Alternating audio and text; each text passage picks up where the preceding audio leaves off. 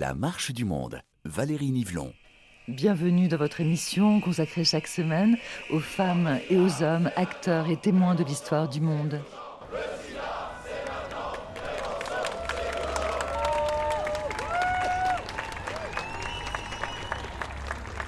Nous avons vécu une hécatombe. C'est très très important de s'en souvenir parce que nous pourrions avoir conquis bien plus de droits, être beaucoup plus libres encore aujourd'hui si nous avions eu toutes ces intelligences, tous ces militantismes.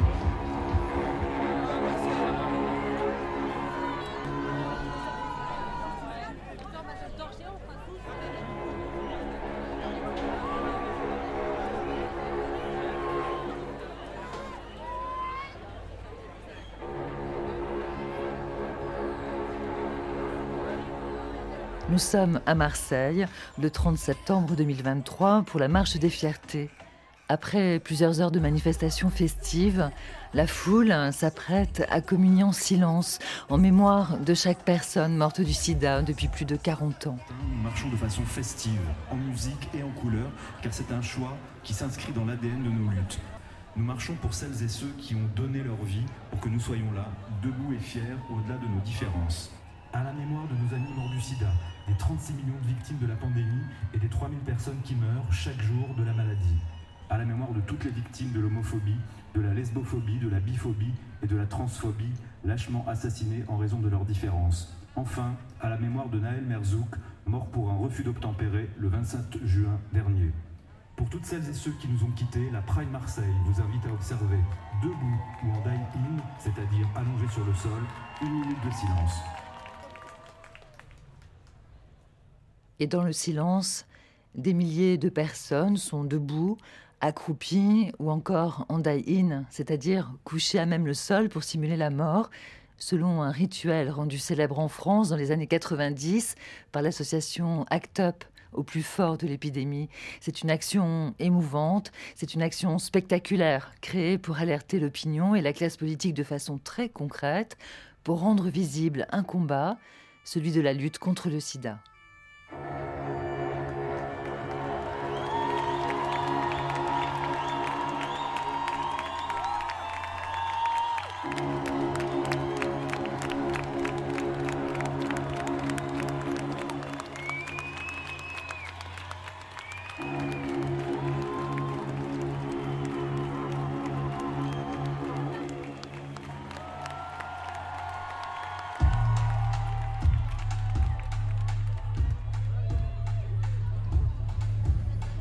Le Daïn, c'est important parce que, au fur et à mesure que les années avancent, on oublie, on oublie trop notre histoire.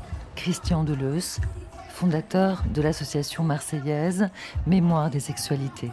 On oublie les morts du sida, on oublie les ravages terribles que le sida a fait et on oublie les autres euh, types de, euh, de drames qui ont pu toucher la communauté homosexuelle.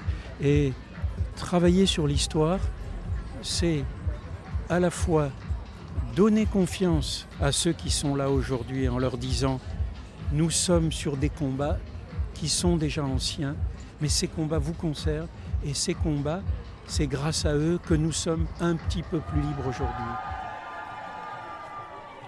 Surtout ne pas oublier les morts du sida, ne pas oublier l'histoire des femmes et des hommes qui se sont battus contre la maladie en l'inscrivant dans les luttes sociales, comme l'a si bien montré Robin Campillo dans son film 120 battements par minute en 2017 une fiction marquante dans laquelle est incarnée la lutte menée par les premiers activistes de l'association ACT UP.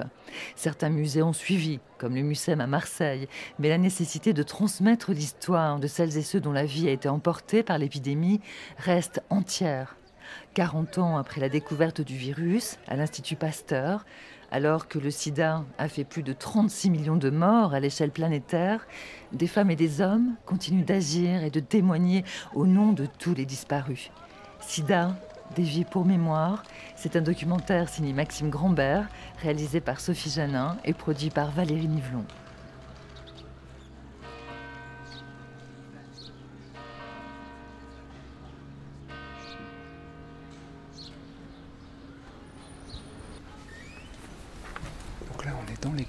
Voilà.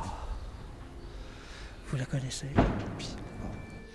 euh, je suis Gérard Benito, prêtre depuis 1975, enseignant euh, pendant 15 ans, et puis je suis arrivé à Saint-Eustache 83, euh, d'abord comme vicaire, c'est-à-dire comme adjoint, et à partir de 93, je deviens curé, c'est-à-dire responsable de l'endroit, et ça facilite certaines actions que j'ai pu mener. Écoutez, je, je l'église Saint-Eustache depuis environ 5 ans, quand on commence à parler de l'épidémie. Et je l'ai vu grandir. Moi, j'ai eu moi-même des amis qui étaient concernés par la maladie. Très vite, le souci qu'on a eu, c'est qu'on comprend qu'il y a dans l'Église, qu'il y a des gens qui ont le souci de la détresse des, personnes et, de leurs proches. Et qu'on était là, non pas pour juger, euh, mais pour, pour accueillir les gens. Donc, euh, il y a eu le désir d'un certain nombre de, personnes malades à l'époque qui voulaient pouvoir se rencontrer régulièrement et être accompagnées par quelqu'un. Et c'est comme ça que ça a démarré. Ça s'appelait donc SIDA Vie Spirituelle. Il y a eu une seconde parole et puis il est veillé du 1er décembre quand l'association Aide avait demandé euh, à l'archevêque qu'il y ait un lieu spirituel ouvert dans Paris et que l'archevêque savait déjà notre souci à ce moment-là, a proposé que ce soit à Saint-Eustache, c'était des veillées très très fortes. Il y avait des milliers de personnes qui passaient dans la nuit, déposaient des bougies, priaient pour quelqu'un qui était en train de mourir, témoigner. Je me souviens de M. Pinard-Legris qui est arrivé pour témoigner, soutenu par deux personnes, et qui est mort dans la semaine suivante. c'était, des moments extrêmement émouvants on ne les a pas vécus, je ne sais pas si on peut se rendre compte à, quel point euh, voilà, on était quand même dans, une tragédie. Parce qu'il faut rappeler qu'au début, le, sida touche euh, essentiellement euh, la communauté homosexuelle, particulièrement, et qu'ici, à l'église Saint-Eustache, on est en plein cœur de Paris, à proximité du quartier du Marais, où il y a une forte communauté homosexuelle qui, est, qui habite ici, qui habitait dans, le quartier. Ou qui travaillait dans les quartiers, dans tous les euh, magasins de mode, etc. C'était très présent. Quoi. Alors, il y avait les églises, je dirais, où ça se faisait, mais sans que les choses soient dites. Hein, et euh, euh, puis il y a des églises où il y, avait, il y avait même des refus. Des refus de célébrer les obsèques, de sonner les cloches. D'accueillir, oui, oui. Il y, a, eu, tout ça. Globalement, je dirais, dans ce qui concernait la sexualité, il y avait beaucoup d'interdits. Et l'homosexualité encore un peu plus. Euh, et donc cette maladie était, symbole d'une forme de vie, si je puis dire, qui pour certains était inacceptable. Et dans, l'Église, c'est vrai que ça a mis du temps à, bouger. Euh, mon père, vous, vous avez des souvenirs précis d'obsèques qui auraient pu avoir lieu ici à l'église Saint-Eustache? Je pense aux obsèques d'un médecin qui avait pour compagnon un, paroissien qui venait tous les dimanches euh, à la messe à 11h. Des fois d'ailleurs, il rentre, je crois qu'il rentrait de boîte, il allait directement à Saint-Eustache pour la messe, qui absolument vraiment délicieux. Et qui était euh, aux obsèques de son compagnon, et il avait le truc avec les cathéters, les petites roulettes, et lui on l'a enterré cinq semaines après. Euh, c'était, il y, avait, des rituels. Les fleurs étaient quasiment toujours blanches.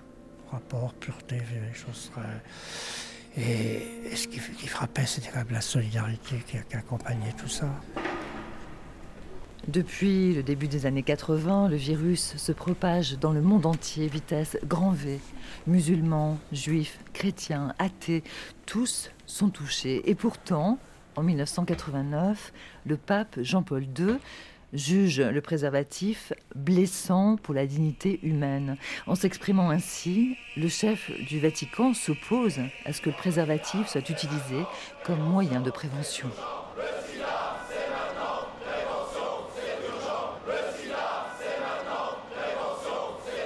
L'association de lutte contre le sida Act Up Paris, créé en France en 1989 par trois journalistes, va mener symboliquement la bataille des mots et des images contre l'Église catholique, notamment lors d'une action qui marquera les esprits le 1er novembre 1991 à la cathédrale Notre-Dame de Paris, une ZAP comme ils disent dans leur jargon. Au son des archives d'Act Paris, écoutons Didier Lestrade, son premier président et cofondateur. Eh bien, Act Up Paris a décidé de manifester aujourd'hui parce qu'on a décidé qu'on ne pouvait plus supporter les positions de l'Église en ce qui concerne l'épidémie de sida. Je crois qu'il faut dire que l'Église en France est une entrave directe à la prévention. L'Église condamne le préservatif alors que c'est le seul moyen de sauver des vies à l'époque actuelle. Je crois que l'Église a une attitude très discriminatoire envers les séropositifs et les malades. L'Église considère toujours que les homosexuels sont des malades mentaux. Et je crois qu'il y a un changement de position qui doit être fait de, la part de l'Église. Que vous n'allez pas vous mettre à dos les croyants aujourd'hui avec, euh, avec une manifestation comme celle-là Peut-être, mais je voudrais vraiment montrer aux croyants que ce n'est pas contre la religion qu'on en veut, c'est contre l'Église. Vous vous souvenez euh, qu'à la même période, euh, notamment à partir de 1989 à la création d'ACT UP, plusieurs des actions qui étaient menées par l'association se faisaient contre l'institution euh, catholique, l'Église, avec notamment des déploiements de, banderoles ou des actions à l'intérieur de, Notre-Dame de Paris. Quelle était votre, position là-dessus Moi, je comprenais la colère. Après, euh, c'est comme dans les manifs aujourd'hui, la colère n'a pas que des expressions acceptables, si je puis dire. Mais la colère, on la comprend. Et la colère fait poser des gestes forts. C'est vrai que l'attitude de l'Église est apparue pour certains absolument insupportable. Mais la colère, on la comprend. Cette foule est en colère euh, qui lève le poing. Cette foule en colère est représentée ici même, dans l'église Saint-Eustache, dans une œuvre de Kissarigue. Oui, ces gens qui lèvent le poing en bas, c'est une population en colère et qui se tourne vers l'enfant Jésus qui verse ses larmes partout. Vous étiez un peu considéré à l'époque comme le prêtre alors je ne sais pas si on peut dire prêtre, le curé, non, le vicaire, et ensuite le curé, qui était celui qui accueillait les, malades. Je été repéré, été repéré, et euh, comme cette maladie était en même temps très, très médiatisée pour 25 000 raisons, euh, nous l'avons été aussi, et, moi aussi dans, cette histoire. Mais euh, vous savez, quand, quand, on est dans le désert et qu'on trouve une oasis, je veux dire, ça fait du bien de s'asseoir. Je crois qu'on était un peu ça cette espèce de, lieu on pourrait. Vous avez été un lieu refuge en fait pour beaucoup de gens. Je crois ça, oui. Ça, je, je l'assume volontiers. Une des fonctions premières de ce que doit être l'Église. Pour moi, oui. Euh, «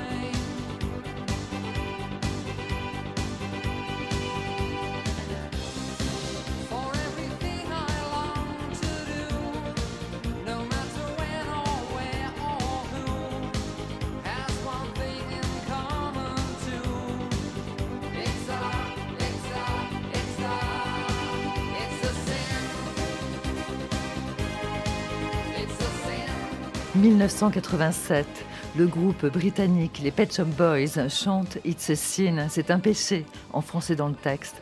Une chanson critique envers l'Église catholique, devenue au fil des ans emblématique des années SIDA. Et la même année, l'écrivain et scénariste américain Larry Kramer fonde Act Up New York. Sa marque de fabrique, une communication innovante et spectaculaire. Act Up choisit comme logo un triangle rose inversé en référence aux déportés homosexuels pendant la Seconde Guerre mondiale. De New York à Paris, l'association investit la rue avec des manifestations et des actions coup de poing.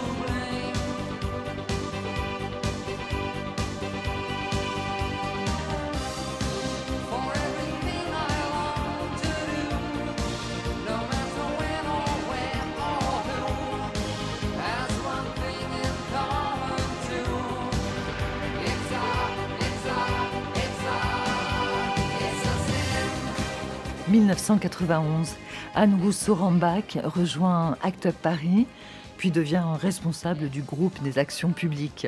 Et à partir de 1994, elle participe chaque semaine au RH, les réunions hebdomadaires d'Act Up, dans l'un des amphis emblématiques des Beaux-Arts de Paris. C'est un haut lieu de la lutte estudiantine de mai 1968, où se sont succédés depuis d'autres groupes militants comme le MLF, le Mouvement de libération des femmes, ou encore le phare, le Front homosexuel d'action révolutionnaire.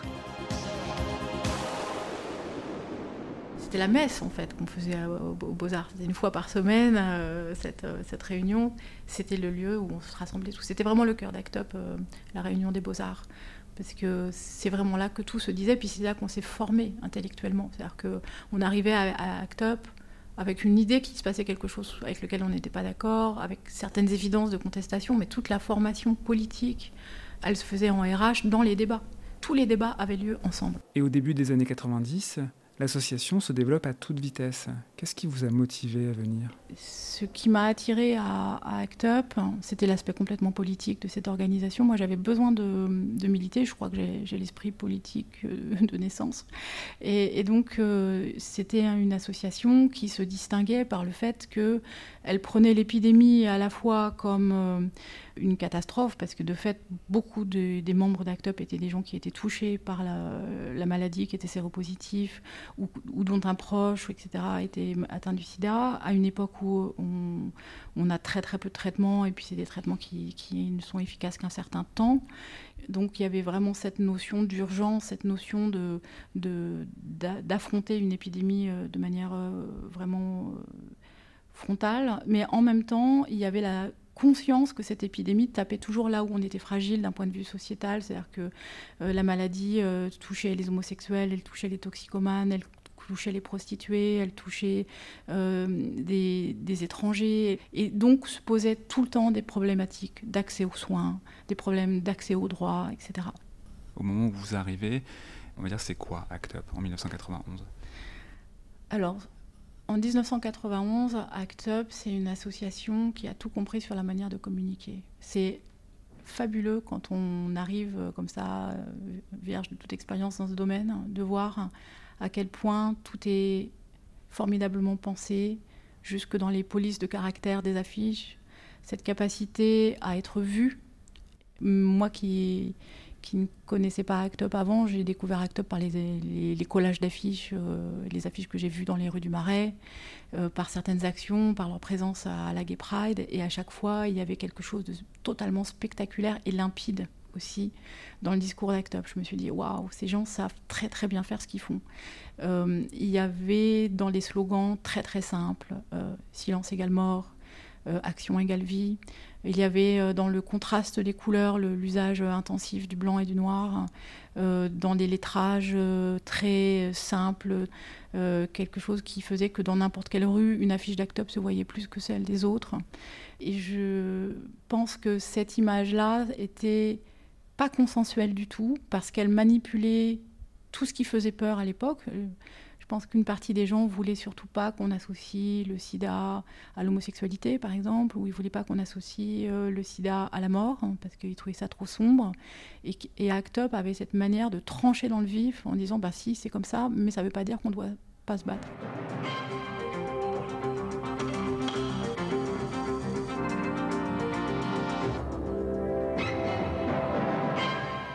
L'association ACT UP a trois ans d'existence. Partant du principe que la bienséance et la politesse sont l'apanage des bien portants, ils ont choisi la provocation pour se faire entendre. Tous les vendredis, ils se rendent à l'entrée du ministère de la Santé avec des données alarmantes.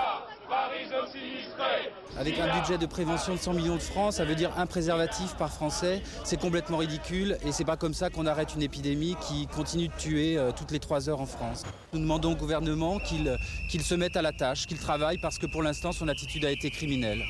Dans une lettre ouverte à M. François Mitterrand, Actop se réservait ce droit à l'émeute. Selon eux, il faut déclarer la guerre au sida.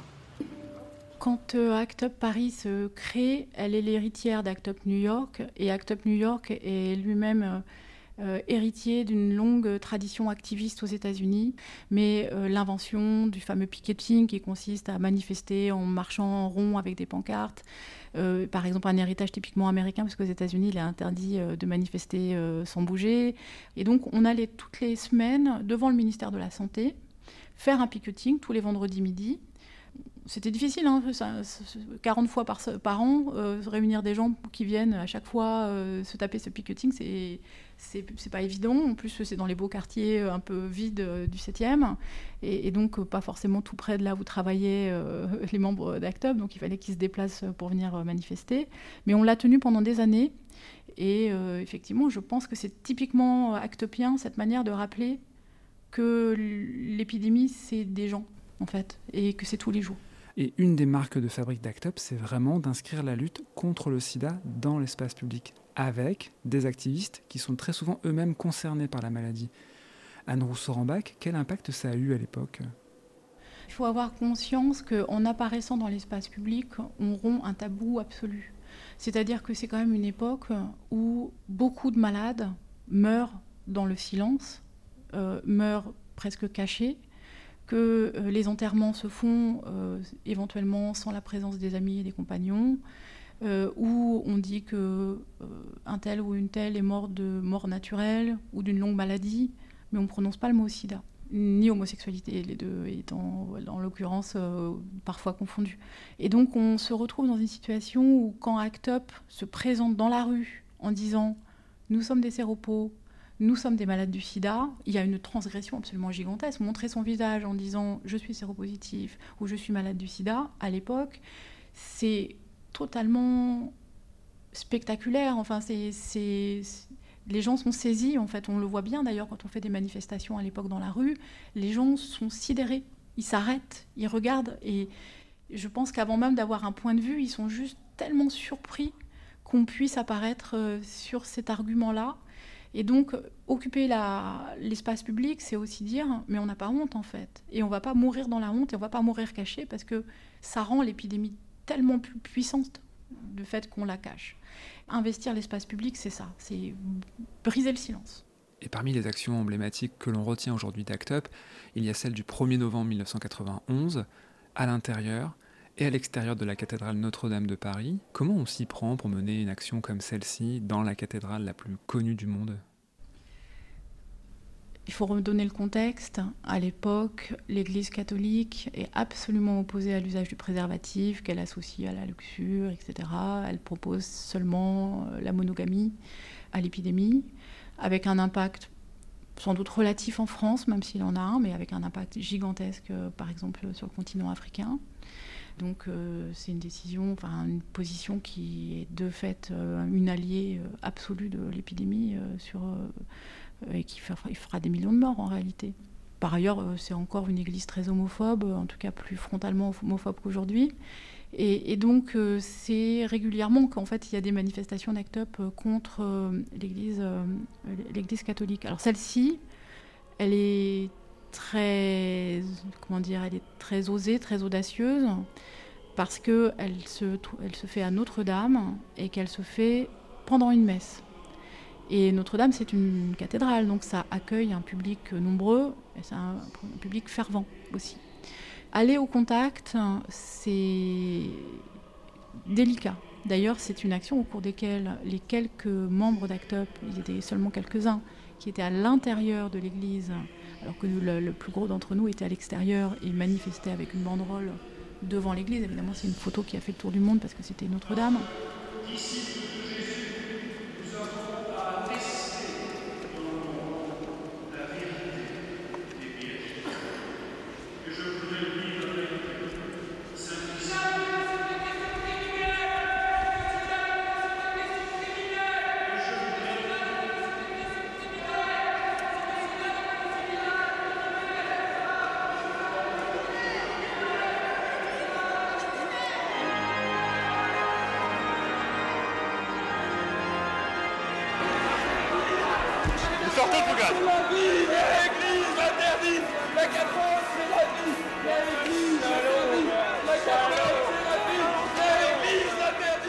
Mais ceux qui étaient à l'intérieur, euh, se sont fait agresser. Hein. Ils se sont fait prendre à partie euh, par des membres, euh, enfin par des fidèles en fait. Et, ils se sont fait traîner dehors, ils se sont fait taper dessus. Enfin, c'était chaud quand même comme action. On a fait plus tard d'autres actions sur euh, sur l'Église catholique et pendant des messes notamment, mais on a, changé nos modalités pour éviter qu'il y ait des gens qui s'exposent à de la violence, parce que c'est quand même euh, pas le but du jeu. Hein. L'idée, c'est bien de faire passer un message et pas de se faire casser la gueule. Euh, donc, c'est vrai que j'étais absolument ravie de manifester. Et à l'époque, ACT UP était un groupe sur lequel j'avais encore des doutes. Et cette manifestation, c'était vraiment une merveilleuse porte d'entrée.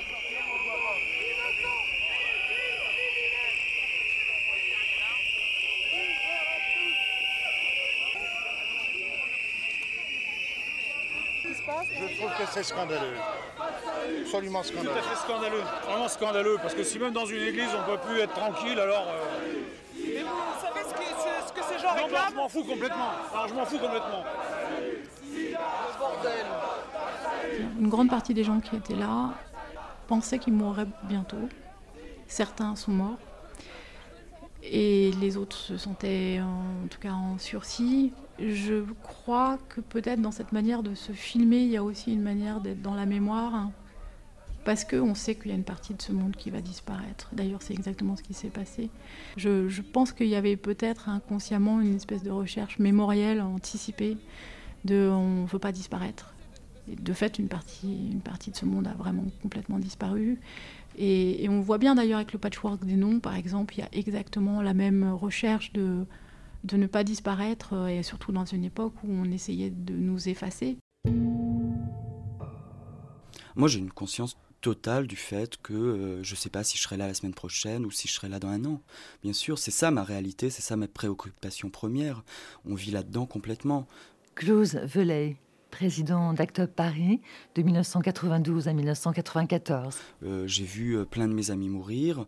Euh, j'ai des amis qui sont à l'hôpital. Euh, je sais moi-même pas dans quel état je serai la semaine prochaine. Voilà, c'est ça ma réalité et euh, je vois pas en quoi ça rend ma vie merveilleuse quoi, le fait que j'aille tous les 15 jours minimum à l'hôpital pour mon suivi, pour avoir des médicaments, pour voir un médecin parce que j'ai des problèmes, ça fout des bâtons dans les roues, ça, m'emmerde profondément passer euh, une matinée ou une après-midi à l'hôpital, euh, ça rend pas ma vie merveilleuse. Hein. Beaucoup de, de, vos camarades et amis d'ACT UP vont mourir pendant cette période et notamment Klaus Welle, le président d'Actop de l'époque, que l'on vient d'entendre dans cette archive radio de, de 1993, sur ses volontés, son enterrement en octobre 1994 va devenir un moment politique. Anne Rousseau-Rambach, comment on décide et comment on met en place une action comme celle-ci? Alors, euh, d'abord, il faut savoir que là aussi, il y a un héritage américain.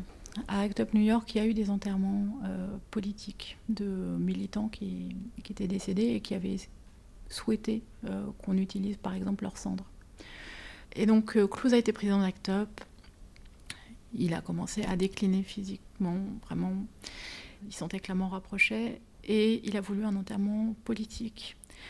Euh, au cours de cette réunion sur le groupe d'action publique, on est un certain nombre à avoir dit on vous prévient, on veut bien faire des, des enterrements politiques, mais on ne fera pas n'importe quoi parce que c'est vous, c'est votre corps, c'est vos cendres. On sera, dans l'émotion. On ne pourra pas faire n'importe quoi. Donc euh, vos, histoires gore là, de corps qu'on jette euh, à l'Élysée, ça n'arrivera pas. Ou alors il faut trouver des gens qui sont plus fous et plus courageux que nous, mais nous on ne le fera pas. Par contre, on peut imaginer des choses qui, soient, qui répondent à votre souhait et qui répondent aux nôtres. Et donc euh, pour Clouse, euh, on avait déterminé aussi avec Philippe, euh, son compagnon, qu'il y avait une thématique qui lui tenait énormément à cœur. À l'époque, Clouse avait fait une demande d'allocation adulte handicapé, dont il avait bien besoin parce qu'il n'avait pas d'argent et qu'il ne pouvait plus travailler. Et le traitement de ce genre de demande à l'époque par l'administration française, c'était interminable, c'était démentiel. Dans le cas de Clouse, son allocation adulte handicapé est arrivée après sa mort. On avait choisi pour l'enterrement de, de, mener son cercueil du centre gay et lesbien jusqu'au Père Lachaise. Et on a organisé une manifestation de rue, celle-ci était pour le coup déposée, qui était un cortège en fait, qui s'ouvrait avec des drapeaux d'ACT UP, son cercueil qui était porté par des membres d'ACT UP. Et derrière, il y avait des pancartes.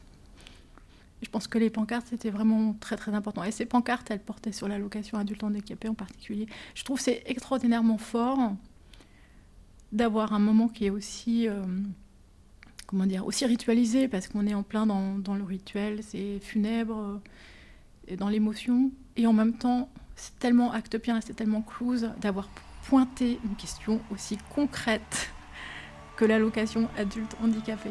C'était tellement act Vous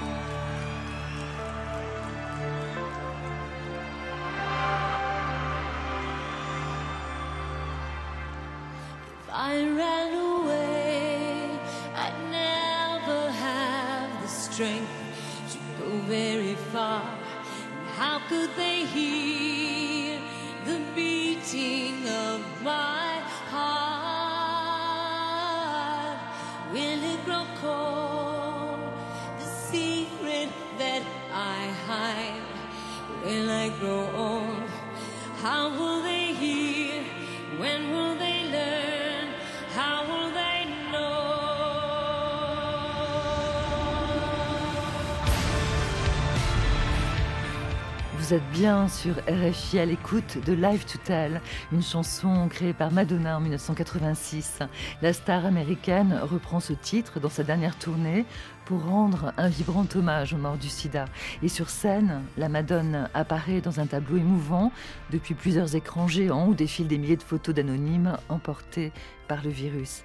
Une initiative réalisée en collaboration avec le compte Instagram The Hate Memorial, dont l'objectif est d'honorer la mémoire des morts de cette épidémie en racontant leur histoire et en leur donnant un visage.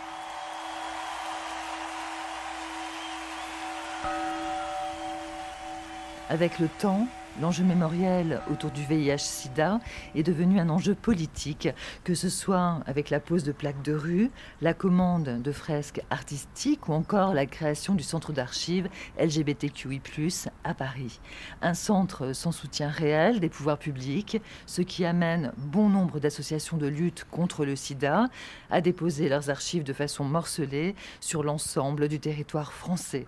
Avec Christophe Broca, anthropologue et chercheur au CNRS, Maxime Grandbert nous invite à découvrir le seul monument parisien d'hommage aux victimes du sida.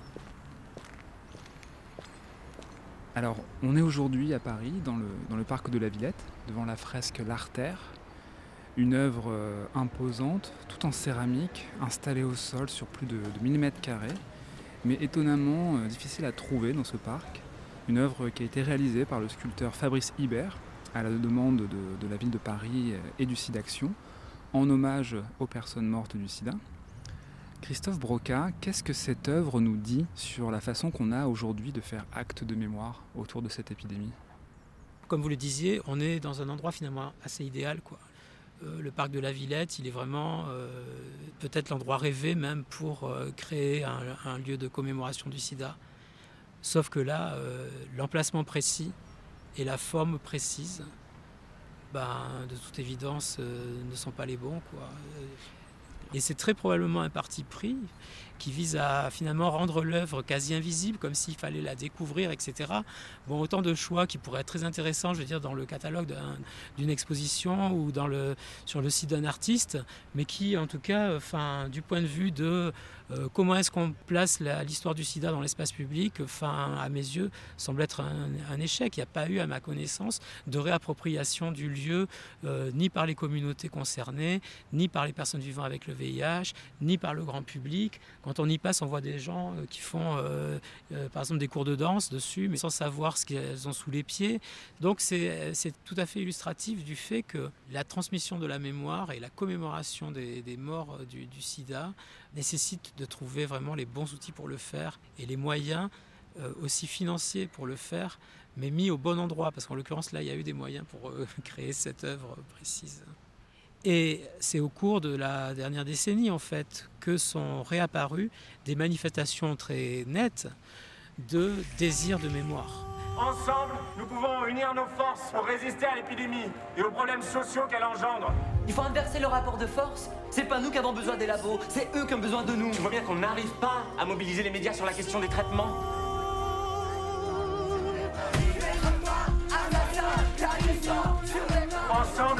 Pouvons construire une communauté capable d'adopter à l'égard de la maladie une attitude positive et combative. Je risque pas de choper votre connerie sida, hein. je suis pas pédée. Ah. À Acte Paris, nous avons choisi d'affirmer le sida comme un défi. Vous pouvez le relever avec nous. Rejoignez-nous.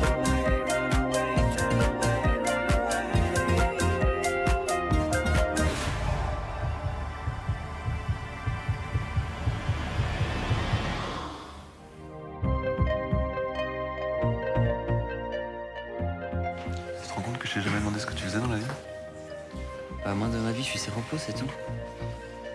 Voilà, comme ça se résume. Et euh, je pense que le succès du film 120 battements par minute est une illustration absolument euh, euh, parfaite du fait qu'on est vraiment dans une période. Je ne pense pas que ça corresponde à un calcul de la part de Robin Campillo. Je pense que c'est précisément une histoire de planète qui s'aligne. C'est-à-dire que le besoin que lui a eu de faire ce film correspondait aussi, historiquement, au besoin ou au désir que un grand nombre de personnes avaient de voir cette histoire euh, réapparaître. Il y a plein de jeunes qui ont découvert Act Up avec ce film et qui adorent euh, cette référence historique, euh, notamment parmi les militants, parmi les nouvelles générations, parmi les minorités sexuelles et de genre, etc. Enfin, et donc il y a aussi ça qui s'exprime à travers toutes les initiatives relatives aux archives et aux centres qui peuvent apparaître, que ce soit en France ou ailleurs. Quoi. Et effectivement, c'est vrai que là encore, en France, on a l'impression qu'il y a un problème de réponse donnée à ce désir qui s'exprime. Il y a déjà un centre, mais il y a une incapacité en raison de moyens, euh, d'un défaut de moyens, à euh, dépasser un certain niveau d'organisation, alors que tout le monde n'attend que ça, y compris des gens pour donner, des gens pour euh, travailler sur ces archives, des gens pour consulter ces sources, parce que l'idée c'est de les rendre accessibles de manière beaucoup plus large qu'elles ne peuvent l'être hein, euh, dans des lieux plus institutionnels de sauvegarde des mémoires ou des patrimoines ou des archives. Oh, Et il y a effectivement des résistances qui sont à la fois politiques, qui sont parfois euh, même euh, scientifiques de la part de spécialistes, et qui empêchent en fait le développement correct de, de ça. On va voir les choses se débloquer tôt ou tard. Moi, c'est comme ça que j'imagine l'avenir, parce que, encore une fois, ce, besoin existe et les pratiques existent déjà et depuis un certain nombre d'années.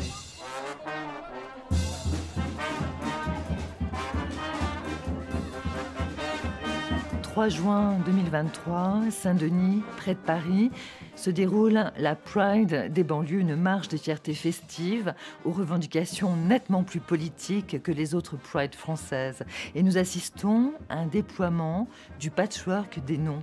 C'est une pratique née aux États-Unis, importée en France en 1989, qui se définit comme un mémorial éphémère et une célébration de la vie des victimes de l'épidémie du VIH-Sida. Nous continuons de rendre visibles les personnes séropositives décédées il y a longtemps ou récemment par les déploiements du patchwork, par les lectures des noms auxquels on va procéder maintenant.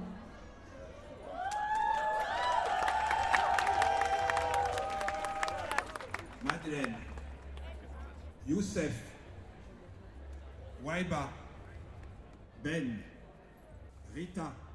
Le patchwork est déployé derrière vous, en hommage à toutes les personnes disparues du VIH-Sida cette année et les dernières années. Momo, Linda, Adil. Merci beaucoup au Patchwork, un tonnerre d'applaudissements. La santé communautaire, c'est ce qu'on a de plus précieux. Bonjour, moi c'est Fred Navarro, séropositif depuis 1986. Je résiste, je lutte, mais c'est waouh, euh, il ne nous ménage pas. Et sur les, les, les patchwork des noms, donc c'est aussi une façon de rendre hommage aux personnes Exactement, qui sont. qui- c'est souvent les, c'est soit les familles, soit les amis qui euh, brodent euh, le, le nom, le prénom, les dates de naissance et de mort et qui mettent une image qui représente la personne qui, qui a disparu. Voilà, et, et, et moi, je n'ai toujours pas réalisé ma, euh, celui que je veux pour euh, Christian, mais ça va venir. c'est sa mère qui était son ayant droit. Euh, je l'avertis du décès de son fils et la première réponse qu'elle me fait, c'est Ah, on s'y attendait. Donc, c'est elle qui a organisé les obsèques.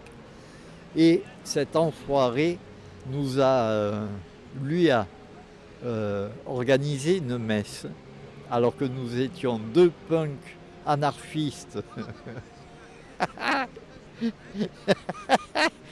non mais sérieux. et, et, euh, et, du coup, j'avais prévenu mes amis. Il y avait euh, beaucoup de personnes d'Act Up. Il y avait tous ses ex, tous mes ex, tous nos amis communs.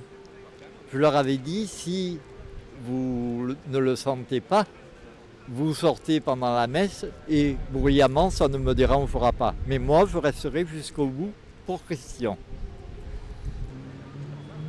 Et du coup, au moment où ils sont allés mettre le cercueil au four, j'ai interpellé un des maîtres de cérémonie et je lui ai dit, s'il vous plaît, est-ce que vous pouvez gratter le fond du four et me donner une poignée de cendres de Christian?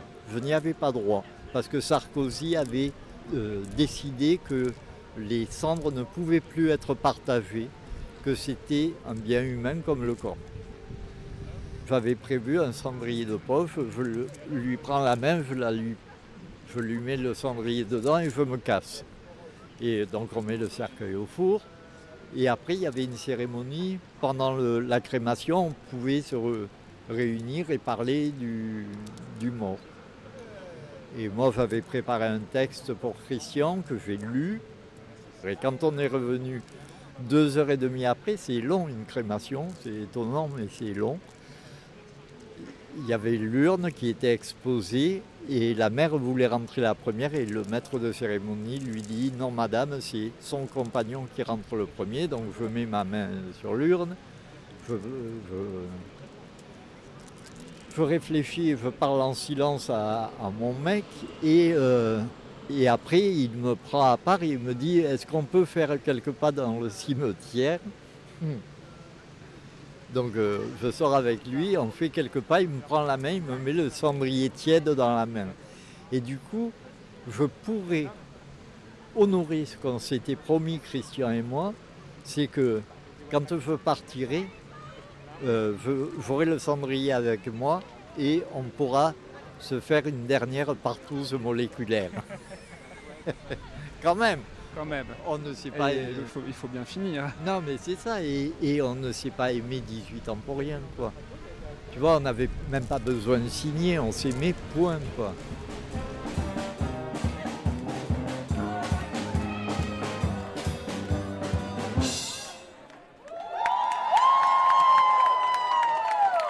40 ans après la découverte du VIH, les archives des associations de lutte contre le sida sont donc dispersées, les lieux de mémoire invisibilisés et les noms des disparus méconnus. Alors comment raconter cette histoire dont la liste des victimes s'allonge, bien que depuis 1996, les premiers traitements soient apparus et que la séropositivité n'est plus synonyme de condamnation à mort? Je peux prendre un exemple qui m'a fait un peu rire, il y a un, une partie de Paris, je ne sais plus si c'est une, une, rue, une place qui a été baptisée du, du nom de Clouse. Anne Rousseau-Rambach, ancienne militante ACT UP. Je ne suis pas allée à, à l'inauguration, mais je suis contente que ça ait, ça ait été fait. Je pense que Clouse a, a représenté une partie de la, de la militance et de l'activisme du sida. Il en était un représentant formidable, donc je trouve ça génial qu'on ait choisi euh, un lieu de Paris pour lui, don lui, donner son nom parce que ça représente Clouse, mais aussi plein d'autres gens. Et en même temps, au moment de l'inauguration, bah, il y avait des anciens accepiens, ils ont évidemment dit tout le mal qu'ils pensaient des politiques d'aujourd'hui. et cette euh, inauguration, euh, a priori consensuelle, est devenue un lieu aussi de contestation. Je trouve ça, c'est tellement, voilà. On peut se promener dans, Paris, se, dire qu'il y a plein d'endroits qui représentent euh, euh, ce qu'on a perdu, ce qu'on a fait. Mais la mémoire, c'est c'est pas aussi important que la capacité à faire quelque chose de cette mémoire. Euh, la question, c'est quel sens ça a pour les autres aujourd'hui? Pour moi, c'est ça. Et quand on se promène dans Paris, pour moi, la question, c'est tiens, ils ont augmenté les systèmes de sécurité de la plupart des bâtiments. Comment entrer encore au ministère de la Santé aujourd'hui alors qu'ils ont mis un SAS, ils ont mis. Il faut se demander qu'est-ce qu'on peut faire aujourd'hui qui soit en quelque sorte la mémoire de ce qu'on a fait, mais dans le présent? Il faut faire des choses maintenant, on a besoin d'activistes maintenant. Pour moi, c'est ça la mémoire. J'ai envie, envie que Paris soit plein de manifestations.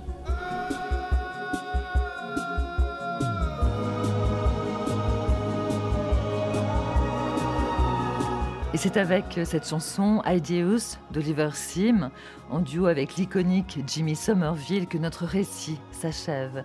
Suis-je hideux se demande le chanteur, qui évoque ici sa séropositivité et la difficulté qu'il a eu à en parler depuis l'âge de ses 17 ans. Le combat pour la visibilité et contre la sérophobie continue.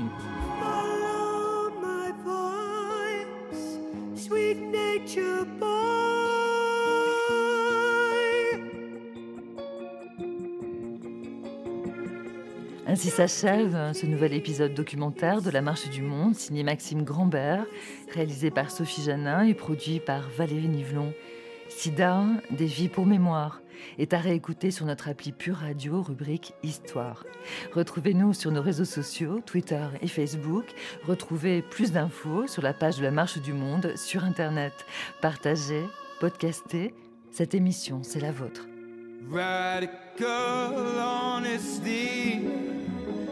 Might set me free if it makes me hideous. Been living with HIV since 17. Am I hideous?